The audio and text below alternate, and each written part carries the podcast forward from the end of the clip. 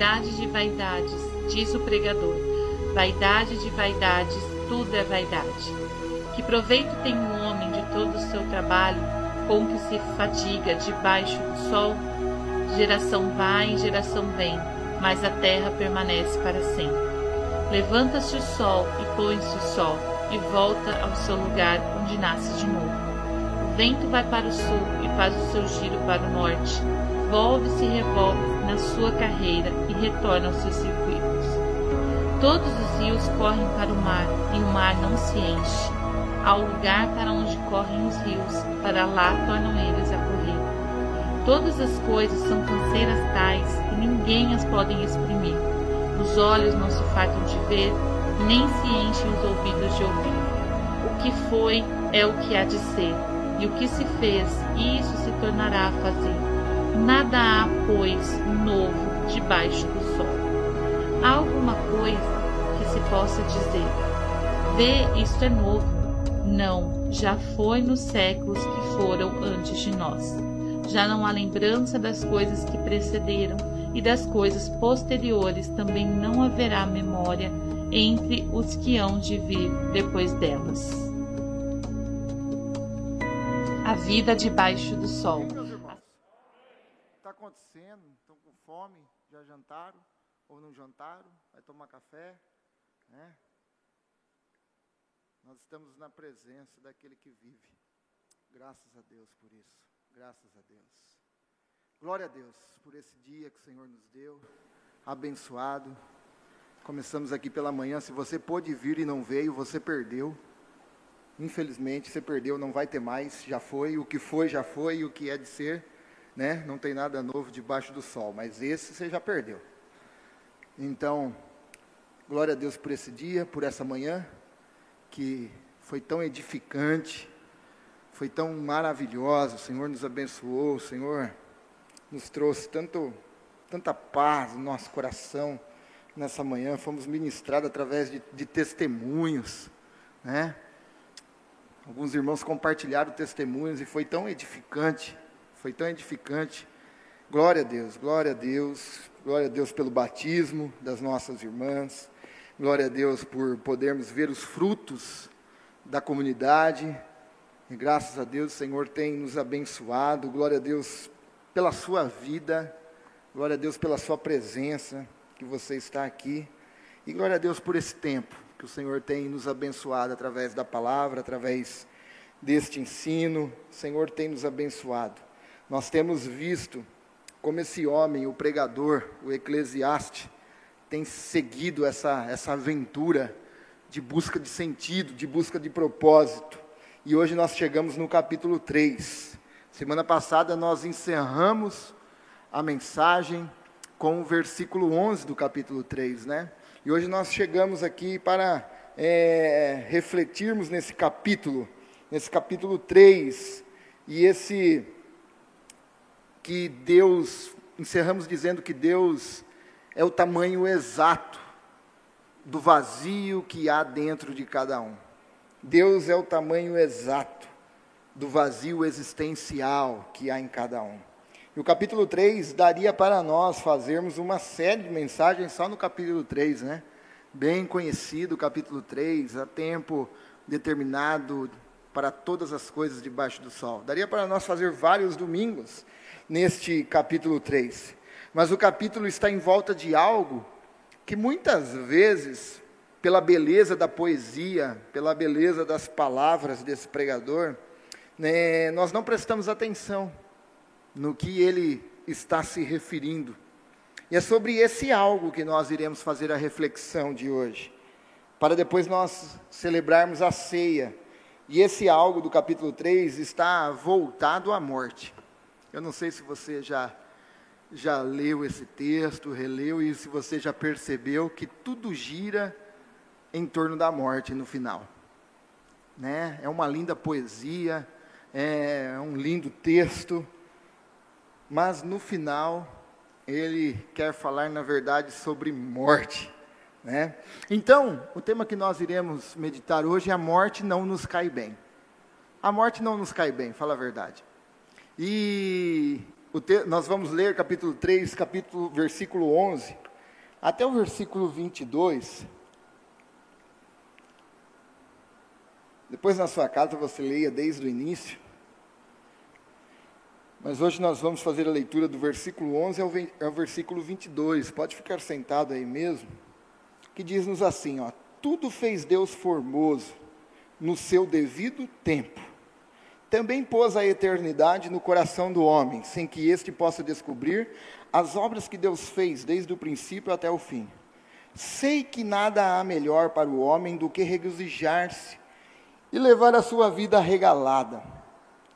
E também que é dom de Deus que possa o homem comer, beber, desfrutar o bem de todo o seu trabalho. Sei que tudo quanto Deus faz durará eternamente.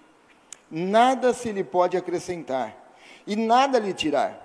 E isto faz Deus para que os homens temam diante dele. O que é, já foi. E o que há de ser, também já foi. Deus fará renovar-se o que se passou. Vi ainda debaixo do sol que no lugar do juízo reinava maldade, e no lugar da justiça, maldade ainda. Então disse comigo: Deus julgará o justo e o perverso, pois há tempo para todo propósito e para toda obra. Disse ainda comigo: é por causa dos filhos dos homens, para que Deus os prove e eles vejam que são em si mesmos como animais. Porque o que sucede aos filhos dos homens sucede aos animais. O mesmo lhes sucede. Como morre um, assim morre o outro. Todos têm o mesmo fôlego de vida e nenhuma vantagem tem o homem sobre os animais, porque tudo é revel, tudo é passageiro, tudo é vapor, tudo é fumaça. Todos vão para o mesmo lugar, todos procedem do pó, e ao pó tornarão. Quem sabe se o fôlego de vida dos filhos dos homens se dirige para cima e os dos animais para baixo, para a terra? Pelo que vi, não haver coisa melhor do que alegrar-se o homem nas suas obras, porque essa é a sua recompensa. Quem o fará voltar para ver o que será depois dele? Amém? Vamos orar? Feche seus olhos. Deus, em nome de Jesus, que o Senhor venha ministrar a tua palavra em nossos corações nesta noite. Precisamos ouvir a tua voz. Tenha misericórdia de mim, tenha misericórdia da tua igreja. Fala conosco, em nome de Jesus. Amém e amém. A morte não nos cai bem. Nós não sabemos lidar com a morte. Nós não fomos criados para lidar com a morte. Mas por causa do pecado, com a queda do homem, a morte entrou. A morte entrou de duas maneiras.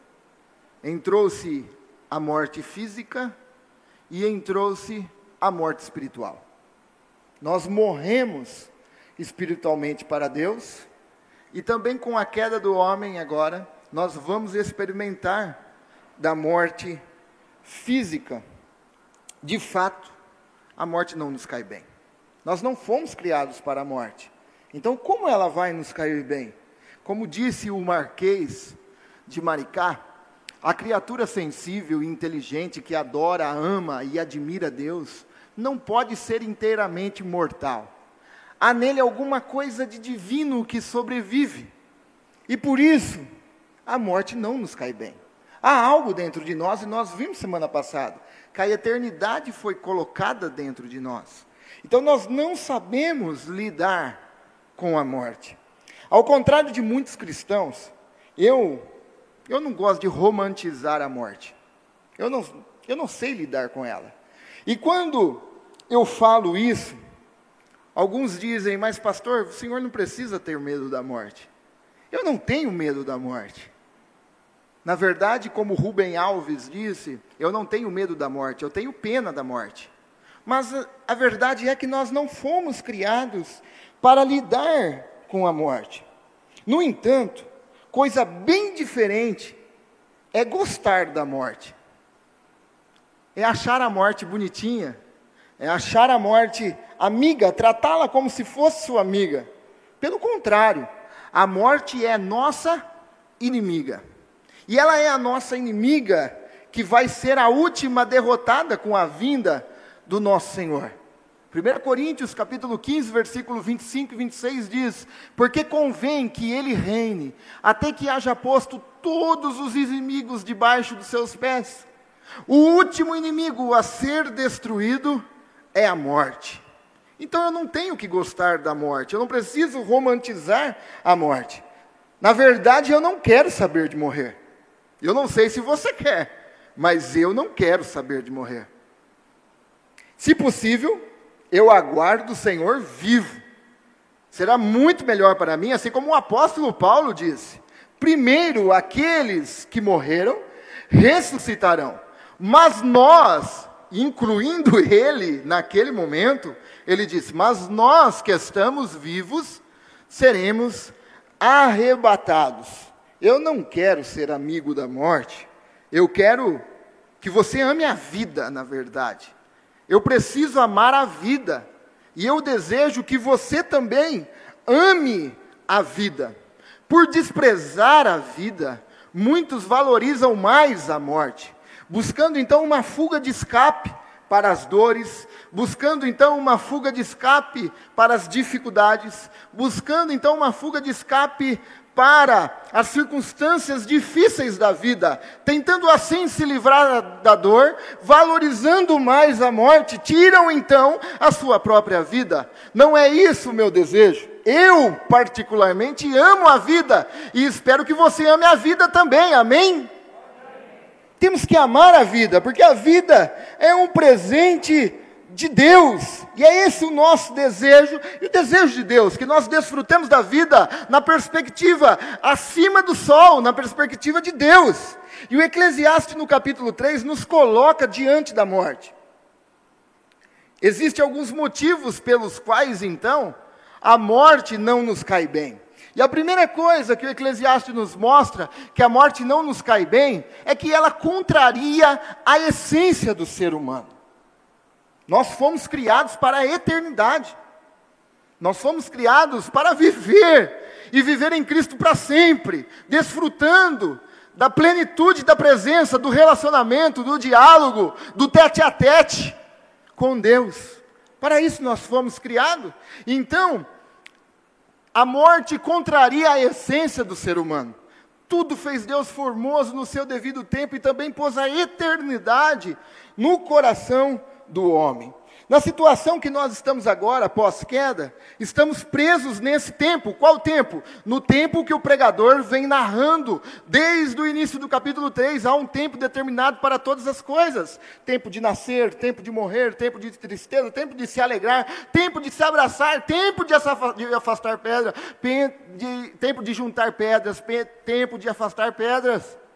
Há um tempo determinado para todas as coisas, e nessa situação que estamos agora pós-queda, nós estamos presos nesse ciclo de tempo. É isso que o pregador está falando. E eu confesso, eu já usei esse texto, e nós até podemos usar, né, diante de algumas dificuldades, dizer: eu sei que tem um tempo para isso, mas eu sei que tem um tempo também para passarmos isso. Mas muitas vezes nós olhamos para esse texto apenas de forma positiva. Mas o Eclesiastes, o pregador, não está falando de forma positiva. Ele está falando de forma negativa esse texto. Ele está num dilema, ele está numa crise existencial, ele está buscando sentido da sua vida, ele está buscando qual é o propósito da sua vida. E ele fala sobre o tempo de forma negativa. O conflito está instalado dentro dele, porque ele está preso agora neste ciclo de tempo, sabendo que o que espera ele é a morte. Só isso. Então nós, todos nós temos o desejo de continuar vivendo. Eu espero que você tenha esse desejo de continuar vivendo. Vivendo, nós temos, além de termos esse desejo de continuar vivendo, nós temos o desejo de viver sem limites, sem amarras do tempo, sabendo que há um tempo determinado para tudo, e esse tempo avança infelizmente, para a morte. E nós temos esse desejo de vivermos para sempre. E o nosso desejo é viver porque para isso nós fomos criados. Nós fomos criados pelo eterno para a eternidade. A morte não nos cai bem, porque ela tira a essência do propósito que Deus nos criou. Mas o segundo motivo que a morte não nos cai bem é que nós estamos avançando sem poder mudar o que ficou para trás. Nesse decorrer desse tempo, que nós estamos presos nesse ciclo de tempo, nós vamos avançando e aquilo que foi feito, foi feito, e não conseguimos retornar. O que já foi e o que há de ser também já foi. Conforme o ciclo de acontecimentos da vida nós vamos andando, vamos também deixando um rastro para trás. Um rastro de atitudes, um rastro de ações, um rastros de machucados, um rastros de feridas, mas aquilo vai ficando, esse rastro para trás, e nós não conseguimos mudar. E quando caminhamos no tempo, o passado então se torna imutável. Presos nas amarras do tempo, não há privilégio, porque não há nada novo debaixo do sol. E é isso que o autor está dizendo: o que já foi e o que há de ser também já foi. Você pode dizer para alguém mais novo: Ah, eu já passei por isso. Mas vai ter sempre alguém mais velho dizendo para você que esse alguém também já passou por isso. Porque nós estamos presos nesse tempo. Nós vivemos esse ciclo de tempo. Evidentemente, existe a possibilidade de redimir o passado através do perdão que há em Cristo Jesus. É lógico que existe. Mas isso não muda o fato do que foi vivido no passado. O que foi, já foi. Você consegue redimir através da cruz do Calvário. Mas aquilo que foi feito, foi feito. Deus nos perdoa pelos nossos pecados no passado. Mas as nossas atitudes já foram feitas. Não tem como mais voltarmos lá e tentarmos consertar. Mas o passado pode ser perdoado em Cristo Jesus. Talvez você possa dizer, mas eu fiz tantas coisas no passado. Você não pode mudar o que você fez, mas você pode ser perdoado do que você fez, através de Cristo Jesus na cruz do Calvário. Nós podemos ser perdoados. Mudar o que foi feito? Não. Mas perdoado, nós podemos ser. Quando Cristo entrou na história para perdoar os nossos pecados mais absurdos, mais truculentos que existe, os nossos pecados foram perdoados na cruz do Calvário. E esses pecados não são mais lançados na nossa face. Jesus nunca mais lançará esses pecados na nossa face. Se realmente confessamos Cristo e vivemos nele, tudo aquilo foi perdoado. E graças a Deus por isso. E ele vai mudar não o que foi feito no passado, mas pode mudar o efeito do passado no presente através do perdão que há no Filho Santo de Deus, o nosso Senhor Jesus Cristo. Ele pode mudar isso. E conviver com a realidade de que fatos não mudam pode ser assustador, fala a verdade. Porque fatos, atitudes e ações colhem consequências. Isso é inevitável. É inevitável. Dependendo da nossa escolha que nós fizermos, toda ação gera uma reação, gera uma consequência. E conviver com essa realidade pode ser assustador a nós. E é isso que o pregador está refletindo, que ele poderia ter agido de outra forma, ele poderia ter tido outras atitudes, mas ele escolheu viver apenas preso do tempo, debaixo do sol, nesse ciclo entre nascer e esperar para morrer. E nós vamos ver isso no decorrer do estudo do Eclesiastes, aquela sensação de maturidade de dizer, olha, se eu, esses dias eu disse para os jovens aqui, se eu tivesse a cabeça que eu tenho com a idade de vocês hoje, apenas que é sempre tarde, é isso que o Eclesiastes vai mostrar para nós. E é isso que ele está agora se remoendo, porque ele está achando e comparando que a vida é apenas nascer e esperar a morte. E de fato a morte não nos cai bem, porque um dos motivos também é que ela nos coloca diante de um julgamento. A morte nos coloca diante de um julgamento. Então disse comigo: Deus julgará o justo e o perverso, pois há tempo para todo propósito e para toda obra. Deus nos criou para termos um relacionamento pleno, perfeito com Ele. E como nós falamos domingo passado, nós temos saudade do Éden.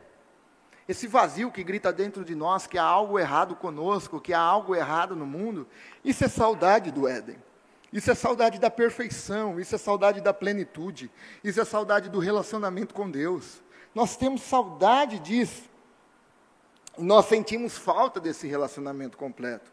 Mas a queda do homem colocou-nos na vaidade, no transitório, no vapor, na fumaça. E não colocou só nós, como nós vimos, colocou a própria criação. O sujeitou por aquele, o homem, colocou a criação em sujeição à vaidade também. E a criação clama agora pela revelação dos filhos de Deus. Mas vai chegar o dia em que Deus chamará a humanidade para prestar contas, aonde tudo será examinado. Lá, na encruzilhada, do tempo, aonde o tempo se encontra com a eternidade, ele trará luz toda a nossa vida, feita de ações e de intenções. Lá, quando essa vida física se encontrar, então, com a eternidade, tudo será colocado diante da luz. Como você responderia hoje o convite de Deus para examinar a sua vida com uma lupa de todos os seus atos. Se Deus chegasse diante de nós hoje e falasse, eu quero examinar, não que Ele não saiba, Ele sabe, mas qual seria a minha atitude? Hoje, se Deus falasse para mim, Robert, eu quero examinar a sua vida, qual é a sua resposta? Quando chegar a hora da prestação de contas, onde se revelará todas as ações, todas as intenções que há dentro do nosso coração. Quando nós falamos de um jeito, mas lá no fundinho está lá escondido, sabe? Quando chegar essa hora onde será colocado diante da luz todas as ações e intenções, isso deixa você exultante ou deixa você preocupado? Como você fica? Mas calma, que eu tenho uma notícia boa para você.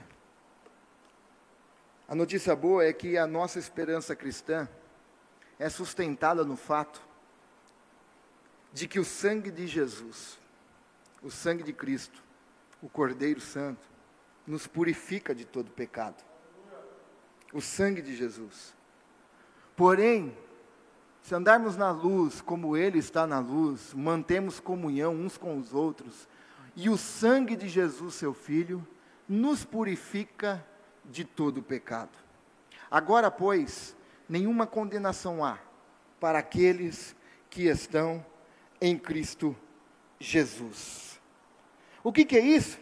Isso é razão suficiente para que, quando essa inimiga asquerosa, a morte, chegar diante de nós, não tememos então o julgamento, porque nós estamos em Cristo Jesus.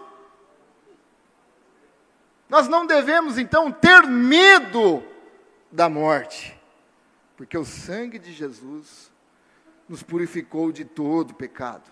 Mas eu não preciso ser amigo da morte, ok? Mas, o fato é que a morte não nos cai bem. E eu não a quero como minha amiga.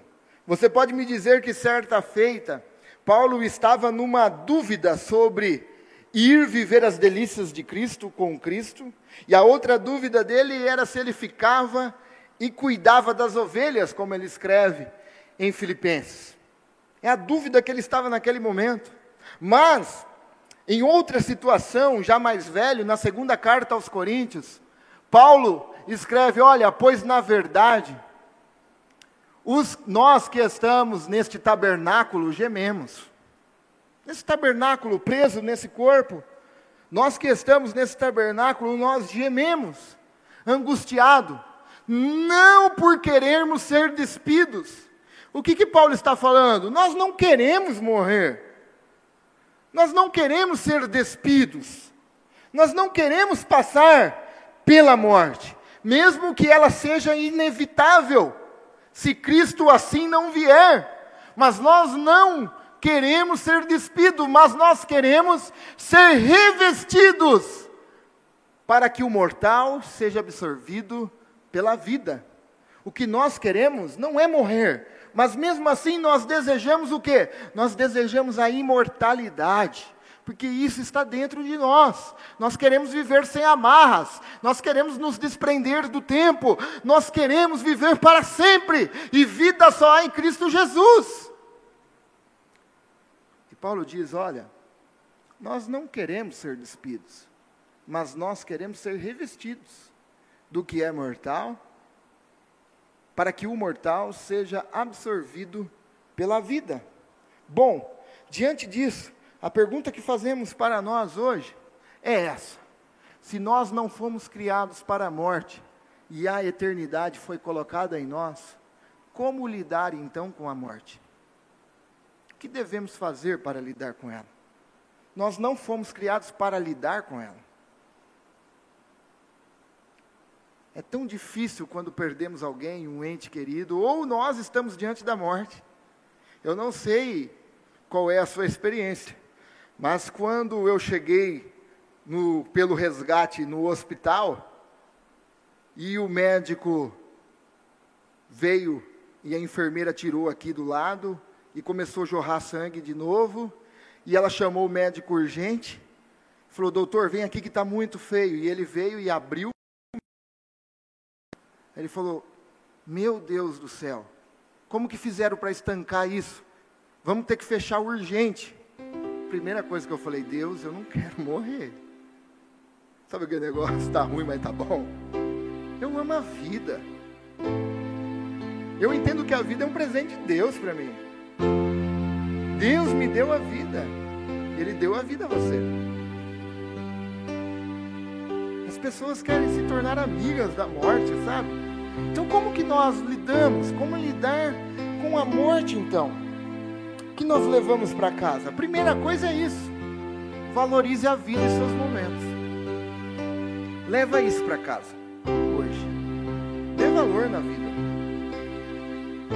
Valorize a vida. Sei que nada há melhor para o homem do que regozijar-se e levar uma vida regalada enquanto é possível.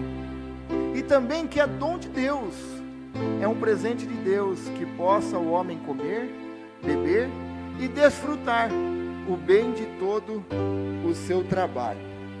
Eu não quero aprofundar com vocês sobre isso hoje, pois nós vamos tratar disso mais à frente. Mas, primeiramente, eu preciso dizer para você: a primeira atitude que você tem que ter é valorizando a vida. Valorize a vida. Valorize os momentos que a vida lhe proporciona, sabendo que estamos presos nesse tempo. Estamos presos nesses ciclos repetitivos. A melhor coisa a fazer é valorizar a vida e tudo aquilo que Deus nos dá com ela. Meus irmãos, eu vejo pessoas falando: "Ah, eu quero morrer". E às vezes as pessoas passam falando isso como um cara super crente. ah, eu quero morrer. É... A gente sabe que é estar com Cristo. Mas se fosse da vontade de Deus que nós morrêssemos, Ele vinha e tirava a vida. E nós vemos isso. Mas a Bíblia nos mostra que todas as vezes que alguém pediu a morte, na Bíblia, esse alguém estava com algo dentro dele que não estava legal. Nós vemos Elias, nós vemos Moisés. Esses homens pediram a morte. Mas na verdade, eles estavam com uma crise interior. Se você diz isso, dá uma pesquisada dentro de você, porque eu afirmo para você que tem algo errado. Uma certa feita, nós estávamos num grupo de pastores, cinco pastores, nós estávamos tomando café. E um pastor amigo já estava passando por uma crise, sabe? E nós estávamos conversando e ele disse: Eu tenho orado para Deus todos os dias para Ele me levar. porque eu quero morrer. Tem esposa, tem filho, serve no ministério. Isso é egoísmo. Isso é egoísmo, tem algo errado aí. Mas quando ele disse isso, eu disse para ele, pastor fulano, você precisa se tratar. Porque não é normal você dizer isso. Tem algo errado com você. E aí conversamos sobre o assunto e logo depois ele estava chorando e falando dos problemas que ele estava passando. Então quando nós falamos, ah, eu quero morrer, e nós passamos uma sensação de super crente com isso, não. Nós estamos até desobedecendo a Deus, porque Deus nos deu a vida como um presente dele para vivermos uma vida com uma perspectiva acima do sol. E o dia que Deus achar que tem que cessar a vida, ele vem e cessa, porque é ele quem dá e é ele quem tira a vida. Valorize a vida. Nós precisamos valorizar a vida. Essa semana, né? Nós vimos essa cantora e mais esses quatro homens Aliás, um deles presbítero da presbiteriana, o copiloto.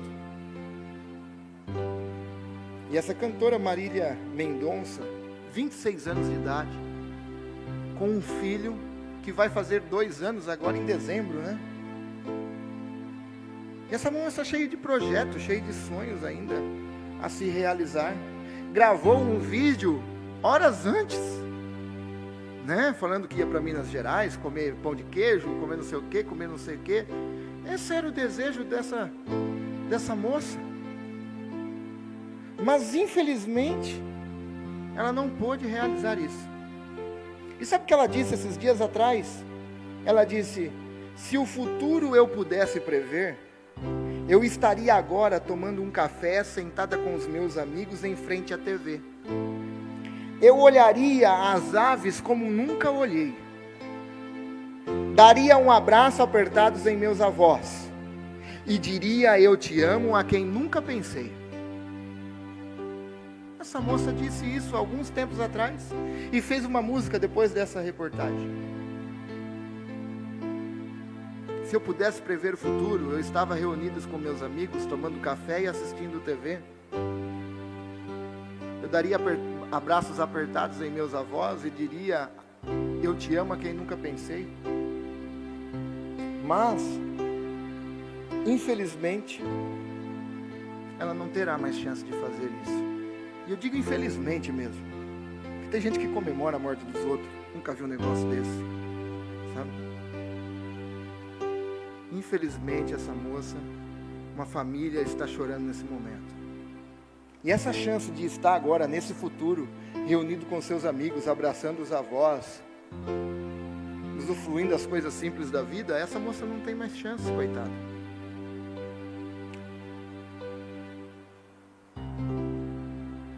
A pergunta que fica a nós é: nós sabemos o que é bom dessa vida. Você sabe, fala a verdade. Você sabe o que é bom.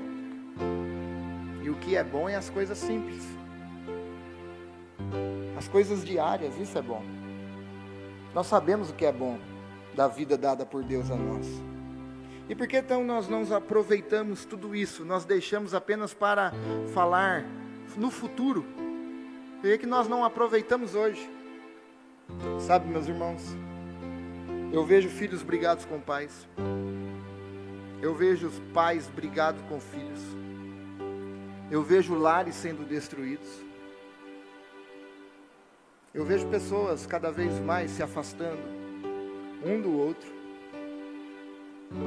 Eu vejo a perca de respeito dentro dos lares dos filhos pelos pais. Aquilo que é o bom da vida. Aquilo que é presente de Deus. E um dia, quando o tempo se encontrar com a eternidade, vai ser tarde demais. Vai ser tarde demais nós não fizermos hoje as coisas, um dia nós vamos dizer: por que, que eu não fiz isso? Por que, que eu não aproveitei mais com meu pai, ao invés de brigar? É lógico que eu digo isso na perspectiva acima do sol, viver a vida entendendo que a vida é um presente de Deus e a vida é para glorificar a Deus. Aproveitar essas coisas, valorizar a vida. Mas a segunda verdade que nós levamos para casa e última é que contra a morte, a solução é a ressurreição. Nós não temos medo da morte, nós temos pena da morte. A questão é que eu não quero a morte como a minha amiga. Eu quero viver. Eu quero entender que a vida é um presente de Deus para mim. Mas eu sei que quando eu enfrentar a morte, a ressurreição é a solução. A ressurreição é a solução. Se nossa esperança em Cristo se limita apenas a esta vida, somos os mais infelizes de todos os homens. Não é que é errada a nossa esperança estar só, ela não pode se limitar apenas nesta vida. Mas, de fato, Cristo ressuscitou dentre os mortos sendo ele as primícias dos que dormem, visto que a morte veio por um homem, também por um homem, Cristo Jesus, veio a vida. Amém? Cristo Jesus veio trazer-nos a vida, Ele é a solução. A ressurreição é a solução para a morte. Enquanto somos mortais e corruptíveis, não poderemos fazer desfeita a morte. Nós não podemos fazer isso, mas esse dia chegará se Cristo não vier antes. Ai, como eu quero que Cristo venha antes. Eu não quero morrer.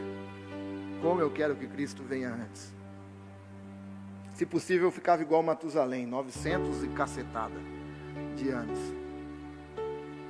Mas, o dia que ela chegar diante de nós, e ela chegará, se Cristo não vier antes, a ressurreição fará frente à morte, e ela será aniquilada para aqueles que estão em Cristo Jesus. Louvado seja Deus. Estou falando porque aqueles que estão em Cristo Jesus é aqueles que terão vida.